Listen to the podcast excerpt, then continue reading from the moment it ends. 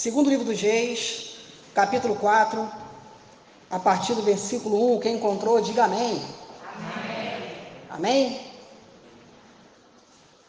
Fala assim o texto da palavra do Senhor. E uma mulher das mulheres dos filhos dos profetas clamou a Eliseu, dizendo: Meu marido, teu servo, morreu. E tu sabes que o teu servo temia o Senhor. E veio o credor a levar-me os meus dois filhos para serem servos.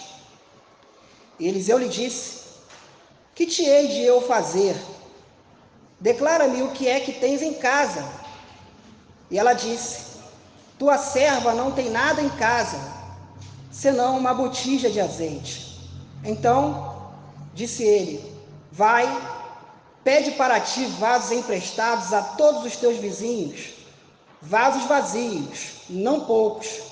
Então entra e fecha a porta sobre ti e sobre teus filhos, e deita o azeite em todos aqueles vasos, e põe à parte o que estiver cheio. Partiu, pois, dele e fechou a porta sobre si e sobre seus filhos, e eles lhe traziam os vasos, e ela os enchia. E sucedeu que, cheios que foram os vasos, disse a seu filho: Traze-me ainda um vaso. Porém, ele lhe disse: Não há mais vaso nenhum. Então o azeite parou. Então veio ela e o fez saber ao homem de Deus, e disse ele: Vai, vende o azeite e paga a tua dívida, e tu e teus filhos vivei do resto. Amém, irmãos? Amados, esse texto que a gente acabou de ler da palavra de Deus fala de um acontecimento, de um fato, quer dizer, algo que realmente aconteceu lá na época do ministério do profeta Eliseu, na qual uma mulher, né, essa mulher, ela tinha dois filhos e havia perdido o marido, né? Ela agora ela é viúva. E parece que esse marido lhe pede algum dinheiro emprestado, pelo menos é o que vai dar entendimento no texto quando a gente procura ler. E o credor veio bater na porta dela, independente da morte do marido. O credor foi lá, bateu na porta, né? E ela então ela vai buscar a solução em Deus. Ela não entrega as crianças de fato, porque naquela época havia um costume de vender os filhos, vender os bens para poder pagar e saldar a dívida. Vender os filhos como assim? Vender os filhos para serem escravos e a partir desse dinheiro pagar a dívida. Então esses meninos aqui estavam fadados a serem escravos de alguém para poder saldar uma dívida que o pai havia deixado. E vai dizer mais o texto, em que quando ela procura o homem de Deus, o homem de Deus deixa claro para ela de que ele não podia fazer nada, ele faz uma pergunta: O que, que eu posso fazer com você? O que te, te hei de fazer? Mas aí daqui a pouco ele então ele tem uma ideia, talvez uma inspiração do próprio Espírito Santo, Pergunta o que ela tem em casa. Ela fala que não tem nada, mas ela diz, então ela afirma, ela se lembra talvez, de que ela tinha uma botija de azeite. Então o homem de Deus dá uma ordem para aquela mulher: vai, né? Pede vasilhas emprestadas, não poucas, mas muitas, né? O máximo que você puder, assim, em outras palavras, né? E traz. E então ela vai e pede seus filhos então para buscar essas vasilhas. Quando eles voltam, então, recebem aquelas vasilhas de forma que aquele azeite que estava naquela botija, ele milagrosamente ele é multiplicado né, naquelas vasilhas vazias que são trazidas, e ali então o milagre acontece, ela retorna ao homem de Deus, o homem de Deus então fala para ela para que ela venha pagar a dívida dela e viver do resto. Amém? Esse é o texto que a gente acabou de ler, esse é um resumo, uma síntese do que a gente pode falar a respeito desse texto. Amados, é, quem aqui gostaria de ser usado por Deus, levanta a mão bem alto. Independente de hoje ser o Dia Internacional, ou a gente está antecipando né, a comemoração do Dia Internacional da Mulher, independente do exemplo bíblico que a gente vai trazer hoje aqui a uma mulher, né, a pessoa que quer ser usada por Deus, ela precisa de ter algumas características. Esse texto traz algumas, ele não esgota as características de uma pessoa, que está ali para ser usada por Deus. Mas ele traz algumas nuances, algumas coisas que aconteceram nessa história, ou melhor, que aconteceram nesse acontecimento, que a gente tem que ficar, como homens de Deus e mulheres de Deus, atentos. Agora, quais são as características da mulher que Deus usa? Quais são as características do homem que Deus usa? Quais são as características do jovem que Deus usa? Quais são as características do ancião ou da anciã que Deus usa? Por que, que, eu digo isso? Porque Deus não se limita a usar ninguém, independente do gênero, independente da idade. Deus, Ele é Deus, Ele não escolhe a quem usar, mas nós que nos colocamos à disposição deles para ser usados. Você crê nisso? Amém? Então vamos lá. A primeira característica da mulher que Deus usa. Diz o texto, e uma mulher. O artigo, ele é indefinido. Ele não diz o nome da mulher, ele não diz quem é a mulher, ele não trata a respeito da mulher, ele não se importa em falar quem era essa mulher, mas deixa claro de que era uma mulher. Coloque o seu nome lá, Coloque o seu nome Solange, coloque o seu nome Mary, coloque o seu nome Darlene, coloque o seu nome Eliane, coloque o seu nome Pedro, coloque o seu nome Paulo, coloque o seu nome lá, porque lá não está distinto quem Deus quer usar, mas diz que Deus usou uma mulher. Se Deus usou uma mulher, Ele pode usar você também, mulher de hoje. Se Deus usou essa mulher, Ele pode usar você também, homem de hoje. Se Deus usou uma mulher, independente de quem ela era, Deus pode usar quem quer que seja. Você crê nisso? Por que, que eu digo isso? Porque tem pessoas, lamentavelmente, que mesmo é, dentro de uma vida cristã, até sólida, mas tem um, um, complexo de inferioridade, de achar porque fulano está na igreja usado, de que achar que porque ciclano ele é usado numa determinada área, de repente na comunidade, de repente é usado na palavra, de repente é usado em oração, de repente é usado no canto, e na verdade, na verdade, amados, talvez essa pessoa seja usada por quê? Porque ela tem tempo fazendo o que ela está fazendo, porque ela tem uma dedicação ao que ela está se dedicando, porque ela aprofundou a sua fé para fazer aquilo. Agora, essa pessoa não é feita de um DNA especial, ela não é feita de um material especial, ela simplesmente se entregou a ser usado por Deus. E você disse que você quer ser usado por Deus, amém? Coloque o seu nome aqui, querido. E uma mulher, essa pessoa pode ser você aqui hoje que Deus quer usar e através da sua vida sanar os seus problemas e automaticamente ser bênção para o seu bairro, para a sua comunidade ao seu redor. Segunda característica da mulher que Deus usa. Interessante do texto, olha o que o texto vai dizer: Meu marido, teu servo, morreu. Olha o problemaço. Uma coisa hoje, né? De repente o camarada morre, deixa até uma herança, deixa até uma poupança, deixa até bens. Agora naquela época não era assim. Naquela época, essa mulher estava fadada a mendigar ou se prostituir e vender os filhos para poder saldar a dívida. Agora entenda bem, você que quer ser usado por Deus. Alguma coisa na tua vida pode ter até morrido. Alguém na tua vida pode ter até morrido. Mas a sua fé, a sua esperança, o seu amor não pode morrer. Aquela mulher perdeu o marido. Aquela, a mulher perdeu que era o quê? O gestor da circunstância da vida dela. Aquela mulher perdeu alguém que ela amava. Aquela mulher perdeu os pais do filho dela. Mas ela não perdeu a sua fé, ela não perdeu a sua esperança. Amados, durante a nossa vida nós perdemos coisas. Durante a nossa vida nós perdemos pessoas. Durante a nossa vida nós perdemos lugares. Durante a nossa vida nós é, perdemos coisas que são preciosas. Mas não podemos perder a nossa fé e a nossa esperança. Isso ela não perdeu. Eu acho tremendo que mesmo diante de uma situação dessa, eu acho interessante o caos, porque o caos ele revela o que há em nós. O caos verdadeiramente ele faz o quê? Ou que a gente se aproxime mais de Deus, ou que a gente se afaste mais de Deus. O caos ele não tem um divisor de água, ou é 8 ou é 80. E essa mulher aqui, ela foi aproximada a se lançar em buscar a Deus. Por quê? Porque o caos veio na vida dela. Uma coisa é você perder o marido, uma coisa é você perder o emprego, uma coisa é você perder a família, uma coisa é você perder a casa, uma coisa é você perder o seu carro, outra coisa é você perder a sua fé, o seu amor a Deus. Amém, irmãos? Amém, igreja? Por que, que tem tanta gente perdendo coisa e está triste? O mais precioso você não perdeu, que é Deus. Você pode dar um glória a Deus por isso, querido? Pode perder tudo. Salmo 23, versículo 1 vai dizer o que? O Senhor é meu pastor e nada me faltará. No hebraico, no original, vai dizer o seguinte: O Senhor é meu pastor, ele não me faltará. O que isso quer dizer? Que se eu tenho Deus, você tem Deus, você tem tudo. O que você perdeu, se for um objeto, Deus pode te dar algo muito melhor. E se você perdeu alguém, você tem a esperança de encontrar com essa pessoa na eternidade. Você crê nisso? Ainda crê nisso?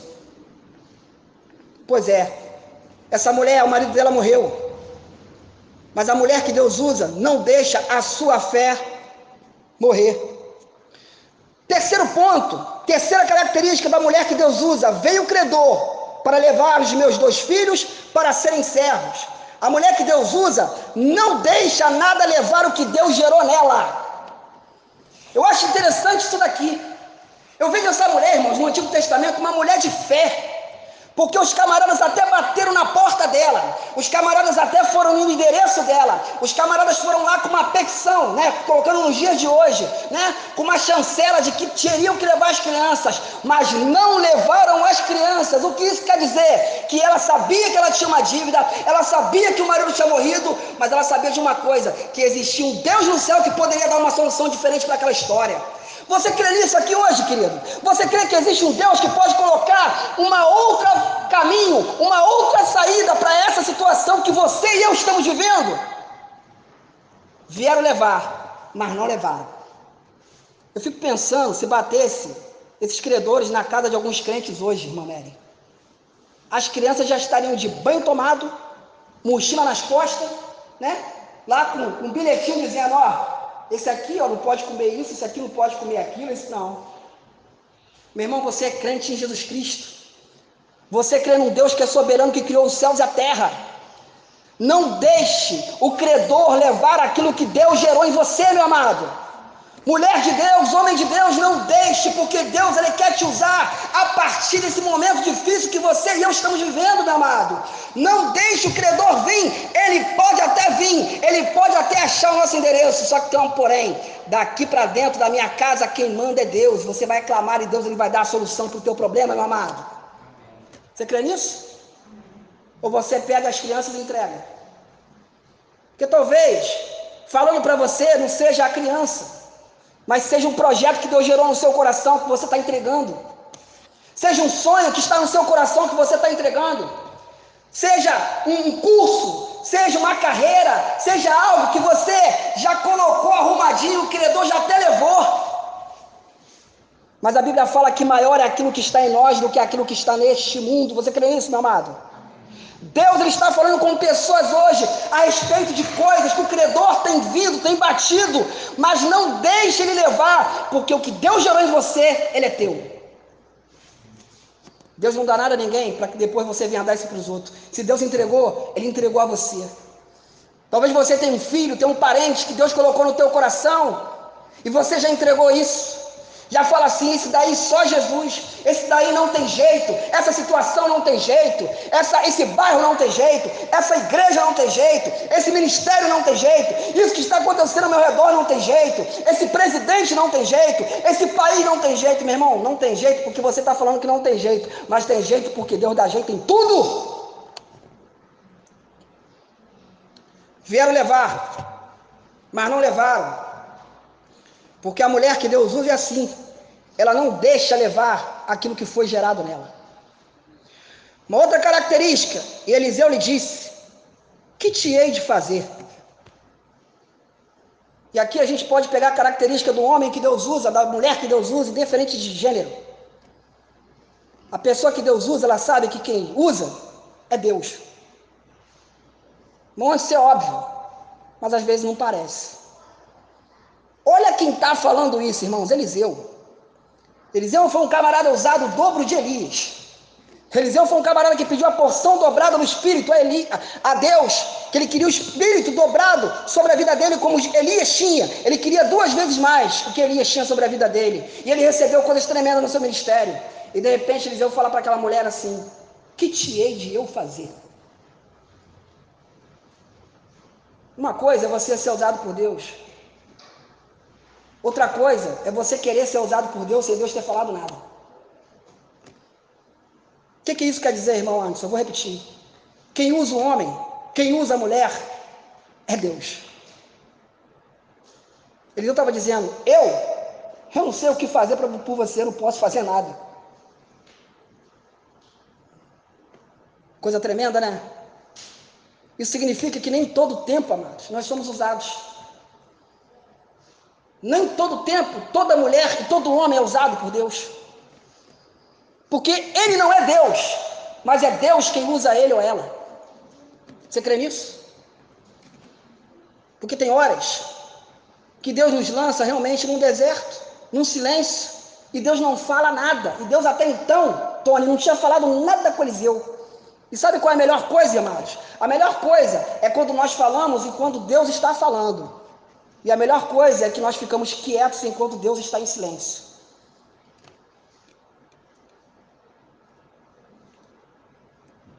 Porque silêncio também é música. É o intervalo entre uma nota e outra.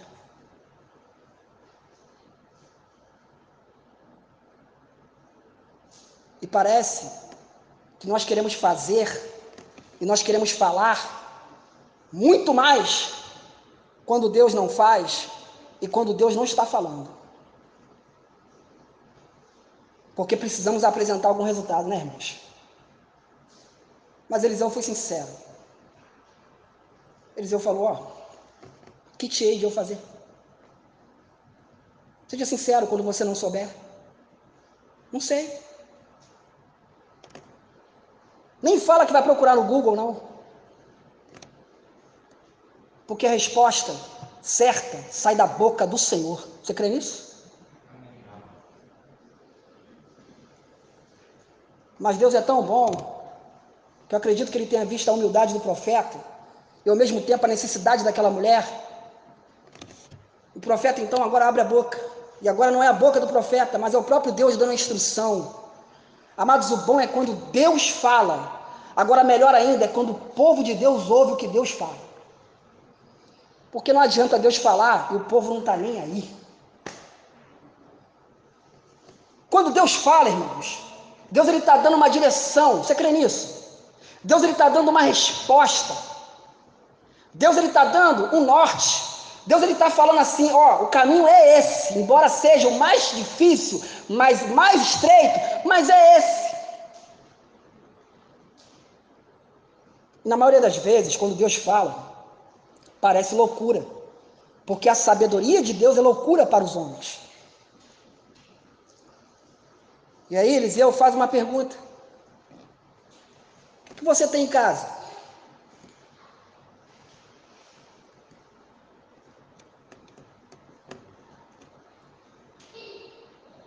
Aí ela diz: Tua serva não tem nada em casa.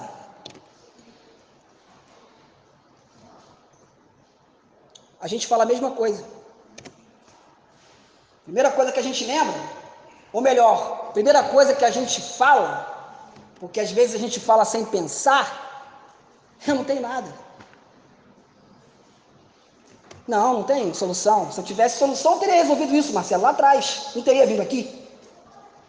Eu não tenho nada.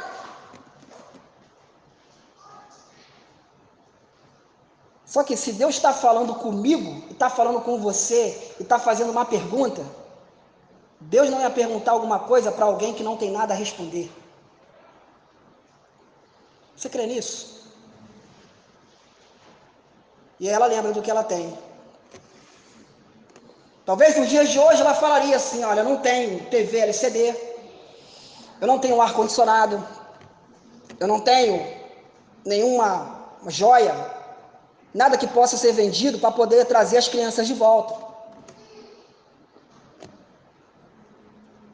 Mas ela lembrou que ela tinha uma botija de azeite. E aí, depois dela ter falado que não tinha nada, ela falou o que de fato Deus precisava para operar na vida dela. A mulher que Deus usa, põe o que tem de mais precioso, embora pareça não ser tão precioso assim, nas mãos daquele que tudo pode. E aí você vai ver o que, que Deus vai fazer na sua vida com isso que você talvez considerava que era nada. Quantos estão entendendo a palavra nessa noite? Digam amém.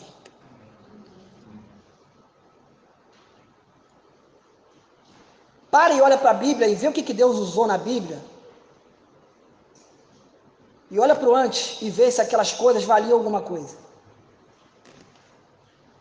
Quem era Moisés, quem era Jeremias, quem era Davi, quem era Jefté, quem era Gideão, quem era Raabe. Quem eram aquelas pessoas? Quem era Abraão? Não era nem Abraão, era Abrão. Não era nem Sara, era Sarai. Porque colocaram o que tinham de precioso na sua vida nas mãos daquele Deus que tudo vê, mas que ao mesmo tempo a gente não vê. Mas a gente crê pela fé. Bom, então disse ele: Vai e pede emprestadas de todos os teus vizinhos vasilhas vazias, não poucas. Duas coisas que a gente pode tirar desse texto aqui, desse versículo 3. Primeira coisa, essa mulher, ela, ela era uma boa vizinha, amém? Você concorda comigo? Amém, irmãos? Amém, irmãos? Ela é uma boa vizinha. Se ela não fosse uma boa vizinha, quem ia prestar vasilha para ela? Você percebe que a pessoa que Deus usa, ela está paramentada, ela está cercada de características que muitas vezes não são características somente espirituais, mas também de cunho social.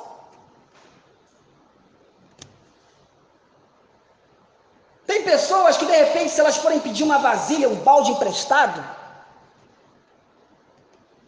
alguém vai chegar assim vai inventar logo uma roupa para botar de molho. que não vale a pena emprestar nada para essa pessoa, porque essa pessoa destrói tudo. Essa pessoa não fala com ninguém, não sorri para ninguém. Convida para ir uma festa de aniversário, essa pessoa não aparece. Ela é socialmente descartável e socialmente dispensável porque ela mesma se dispensa e se descarta. Ela simplesmente ela não existe. Agora essa mulher aqui, ela conseguiu muita coisa. Isso mostra que ela tinha o quê? Um bom relacionamento com quem ela convivia. Porque não adianta somente ser espiritual, cantar muito bem, pregar muito bem, falar muito. Não! Nosso culto é lá fora, irmãos. Aqui é só uma celebração. Você crê nisso? O nosso seminário é lá fora. A academia é lá fora. O sacrifício era oferecido fora, não era dentro. Vai e pede para ti vasilhas vazias, muitas vasilhas.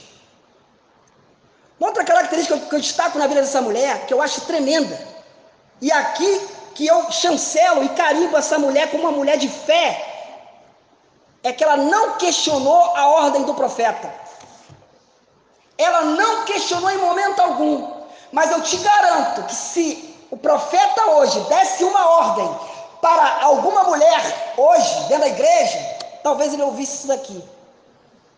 Eliseu, dá para você vir aqui no outro cômodo? Eu vou te falar uma coisa, Eliseu. Por favor. Panela vazia, chega que eu tenho na minha casa. Agora você vai fazer eu passar vergonha pedindo panela para os outros? Panela vazia está aqui, ó. Hoje o povo vai atrás do que está cheio, não vai atrás do que está vazio. Hoje o povo quer cantar, pregar, fazer as coisas e igreja cheia, não é igreja vazia. Hoje o povo quer frequentar aonde está cheio, não é onde está vazio. Agora essa mulher não. O profeta deu a ordem, é o quê? É buscar a panela vazia? Vamos atrás de panela vazia então. Muita gente hoje que se falar ali, ó, vai pegar aquilo ali que está cheio, nem, nem cheio vai. Vai lá que está cheio, vai lá que é cheio, vai lá, não, pode ir que. Você tem que pagar o frete e botar lá na porta dele, senão ele não recebe. Agora a mulher que Deus usa, ela não olha as circunstâncias, ela não olha para o que Deus está pedindo para ela fazer, ela faz. Amém, irmãos? Porque hoje a gente quer cheio. Eu quero o Big Mac, eu não quero o hambúrguer. Eu quero o maior, eu não quero o menor.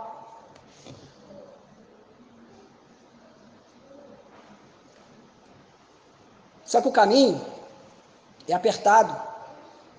E a porta ela é estreita. O nosso Deus é um Deus que nos leva por coisas pequenas e vazias, para depois nos abençoar com o que Ele tem de fato para nós.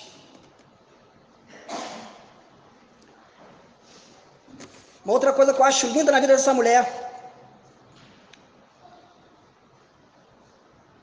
E quem é mãe aqui, levanta a mão. Levanta a mão, quem é mãe? Quem é pai também? Eu também levantei? Agora aperta o cinto aí, que eu vou falar uma coisa aqui que vocês vão ficar chateados. Mas a mulher que Deus usa e o homem que Deus usa divide responsabilidade com os filhos.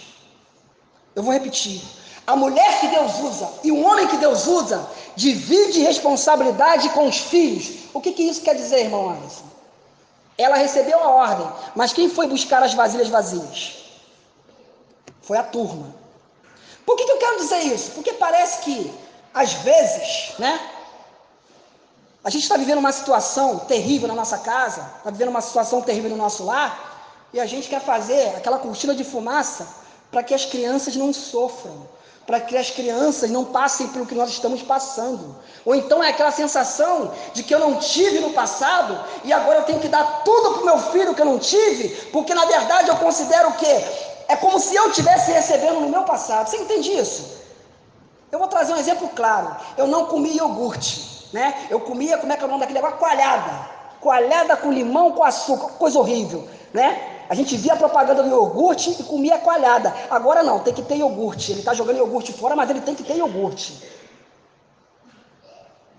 Seguinte, estamos passando no perrengue, estamos passando na prova, vamos dividir a responsabilidade? O profeta deu uma ordem: vocês vão atrás e vão trazer vasilha vazia e só entra dentro de casa com a vasilha aqui. É isso. Hein?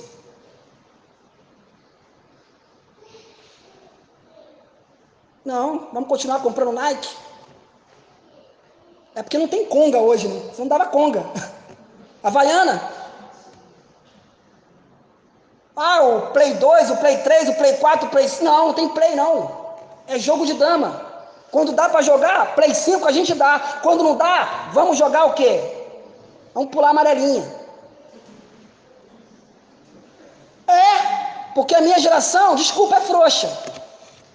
A minha geração é frouxa. Não, porque senão, não existia nem essa palavra bullying na época do colégio, senão eu estava perdido. Mas o que não mata, meu irmão, engorda, querido. Nós estamos gordinhos aqui hoje por causa de quê? Por que, que não tem ninguém traumatizado aqui hoje? Porque os nossos pais dividiam a responsabilidade com a gente. Porque a mulher que Deus usa, o homem que Deus usa, ele tem família também para cuidar. Ela não fez tudo sozinha, não, tá, querido? Ela não fez tudo sozinha, não, tá, querida? Ela dividiu a responsabilidade. E talvez você critique até pessoas que botam aí, ó, filho para vender bolo de pote na rua no tempo da crise.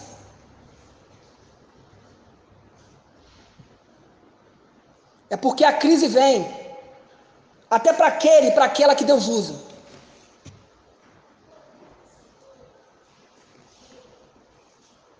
A crise veio para ela. A crise veio para nós também, querido.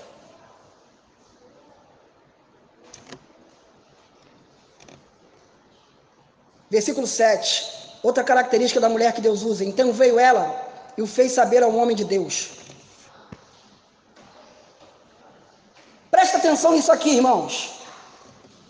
Depois que o azeite decaiu, depois que o azeite foi derramado, depois que o azeite, né, ele desceu, oh, perdão, eu pulei um ponto aqui, eu vou voltar nele. Versículo 6: Não há mais vasilha alguma, então o azeite parou. Você sabe por que, que o azeite para na nossa vida? Porque a gente para. Qual era o condicional para o azeite continuar descendo? Vasilhas vazias. Quanto mais vasilhas trouxessem, mais azeite caía. Por que, que o azeite para? Porque a gente para. A gente para de ler a palavra, a gente para de orar, a gente para de cantar ao Senhor, a gente para de buscar. O azeite, ele para. A provisão para. E o azeite na Bíblia ele é símbolo do Espírito Santo de Deus, aquele que ilumina, né? Aquele que dá o combustível, aquele que é usado para poder o quê? Para poder fazer com que a gente venha o quê? A caminhar espiritualmente sobre a face da terra. Mas depois que o azeite para, né? Ela vai ao homem de Deus. E aí é o próximo ponto. Depois que a casa dela está cheia, embora o azeite parou, ela foi lá no homem de Deus. Ela não se esqueceu do homem de Deus, não. Ela foi lá no homem de Deus. E deixa eu falar uma coisa aqui que eu já estava esquecendo. Eu vejo hoje igrejas sendo formadas por mulheres. Eu não vou aqui cair na questão do ministério feminino. Eu tenho uma opinião muito pessoal a respeito disso. Mas que parecem muitas vezes é, clubes da Luluzinha. Você chega na igreja e só tem mulher. E falam mal dos homens de Deus. Agora, essa mulher aqui não tinha problema de gênero com ela.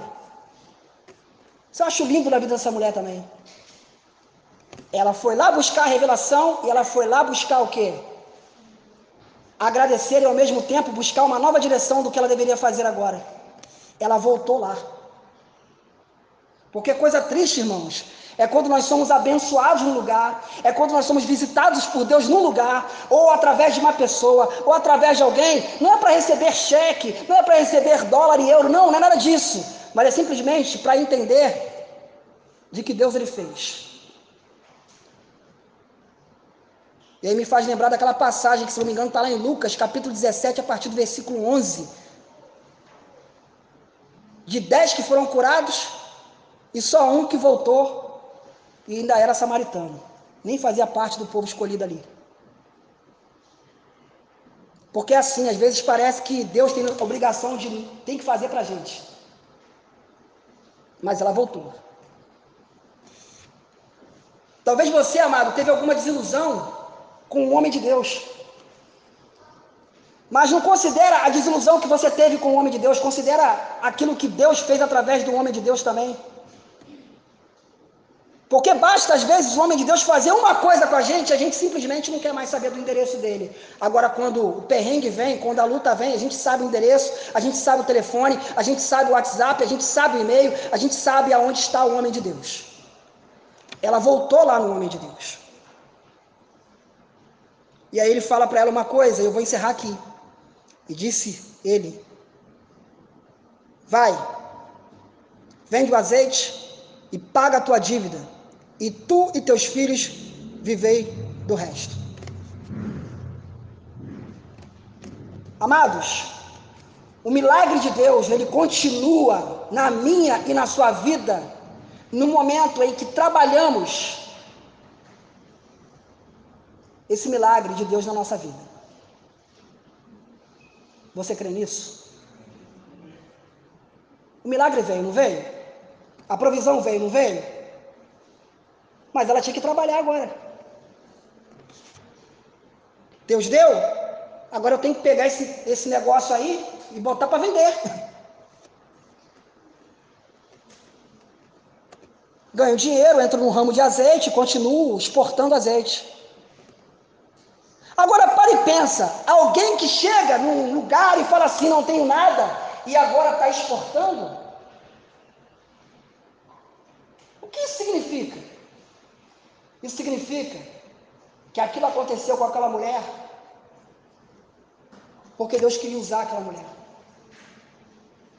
Tem coisas que acontecem na minha e na sua vida que acontecem porque Deus quer usar a gente. Irmão, antes, mas eu não estou aguentando mais. Irmão, antes, quanta luta, quanta prova, o que está acontecendo? Entrega o que você tem de mais precioso na presença desse Deus Todo-Poderoso e você vai ver o que ele vai fazer. O problema é que é pequeno demais. O problema é que a gente tem vergonha de vir aqui na frente cantar, de vir aqui na frente falar, de pegar um instrumento e bater duas notas, três notas. Querido, o que você tem Deus ele pode multiplicar. Você acredita nisso? Então ouça a voz de Deus nessa noite. Coloque a palavra de Deus à risca.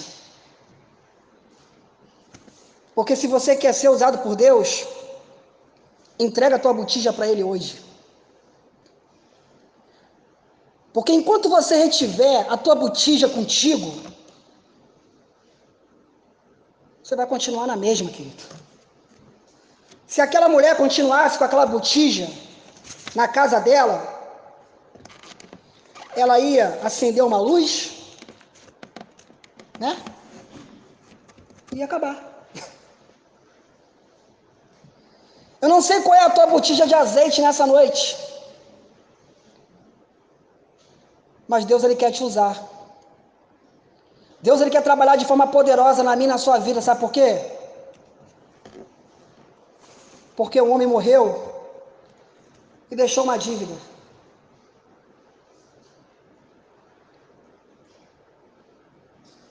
Só que Deus, o nosso Deus, é o Deus que salda toda a dívida. Eu vejo essa mulher hoje como uma igreja. Que o marido dela morreu. Mas não abandonou essa mulher viúva sobre a terra. Ele enviou o seu Espírito Santo, que é essa botija de azeite. E que muitas vezes a gente guarda ali em qualquer lugar escondido, ou às vezes a gente nem sabe mais onde está. E quando alguém pergunta o que nós temos, nós, via de regra, nem lembramos mais que temos o Espírito Santo.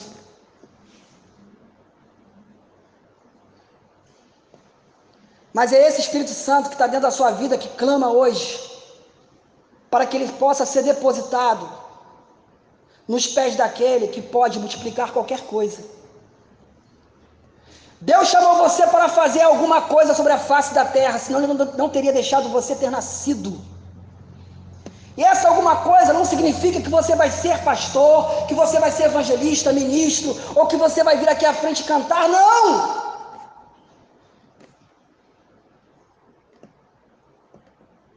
Mas Deus quer multiplicar aquilo que Ele colocou na minha na sua vida, querido. Deus ele quer recrutar aqui nessa noite pessoas para poder usar. E tem gente aqui que está escondendo a botija de azeite. Que sabe que Deus está tratando com ele, sabe que Deus está tratando com ela, sabe que Deus está falando já há muito tempo. E está insistindo nas lutas do dia a dia.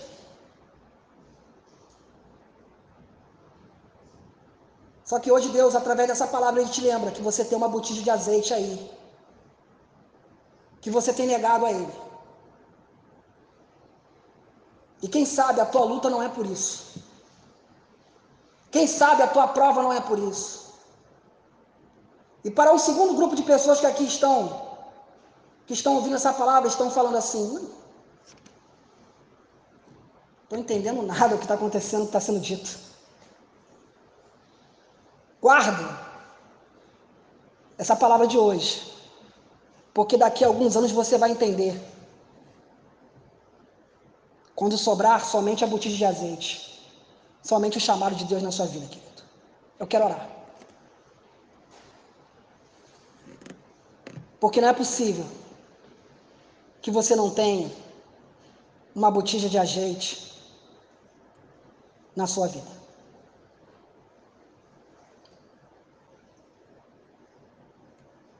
Vamos orar, igreja? Eu não sei se depois aqui alguém vai cantar alguma coisa, não sei se alguém vai falar alguma coisa, se já pode encerrar, mas eu queria orar por pessoas que entraram aqui nessa noite e que estão negligenciando a porção do Espírito que Deus colocou na sua vida. Porque ser evangélico, ser cristão no século XXI não é somente vir à igreja. Porque você quer crescer, não quer? Deus ele quer que você e eu cresçamos. Mas às vezes nós negamos aquilo que ele colocou na nossa vida. E por isso talvez não cresçamos em fato. Senhor, nosso Deus, nosso Pai, a nossa responsabilidade como igreja aqui nesse momento, ela deixa de existir por conta da palavra ela foi pregada, Senhor. Eu creio nesse livro assim como o Senhor morreu naquela cruz do Calvário, Senhor. Por isso eu te entrego em nome de Jesus. O nome que é sobre todo nome, cada vida que aqui se encontra, Senhor. Porque é a tua palavra, Senhor, não é o que nós falamos, mas é a tua palavra que tem que se cumprir na nossa vida. E para essa pessoa, Pai, que o Senhor assim desperta nessa noite, que ela venha entregar essa botija na tua presença, eu entrego essa alma nas tuas santas mãos, Senhor. Eu entrego essa vida nas tuas santas mãos, porque é o Senhor que trata, porque são filhos e filhas tuas, Senhor. Eu te peço em nome de Jesus, Pai. Quantos estão errantes, Senhor, mesmo dentro da tua casa, Senhor? Quantos estão andando por caminhos ermos, por caminhos tortuosos, mesmo na tua presença, Senhor? Mas o Senhor fala no nosso coração nessa noite que o Senhor está dando mais uma oportunidade para que essa pessoa venha despertar. Porque nós queremos ser usados pelo Senhor, Pai. Nós queremos ser visitados pelo Teu Santo Espírito, Pai. Porque é o Teu Espírito que faz toda a diferença. Porque foi aquele azeite naquela casa sendo entregue e na obediência, Pai, que o milagre ele pôde acontecer. Eu te entrego cada vida aqui nessa noite, Pai, acreditando que o Senhor pode fazer um milagre na vida de cada um, Senhor. E para aquele e para aquela que está andando em caminhos ermos, Pai, eu te peço em nome de Jesus que o Senhor possa despertar essa vida, Senhor. Que essa pessoa possa recobrar a consciência, para, possa procurar o pastor da igreja e possa ser tratada, Pai, para que Deus, Senhor, possa fazer a sua vontade prevalecer na vida dela, Senhor. Se essa mulher não fizesse nada disso, ela viria a mendigar, os filhos seriam levados e aquele lar seria destruído. Aquele endereço seria de outro. Mas eu glorifico ao Senhor que ela teve fé e obediência para acreditar em tudo que o homem de Deus entregou para ela. Eu te peço em nome de Jesus.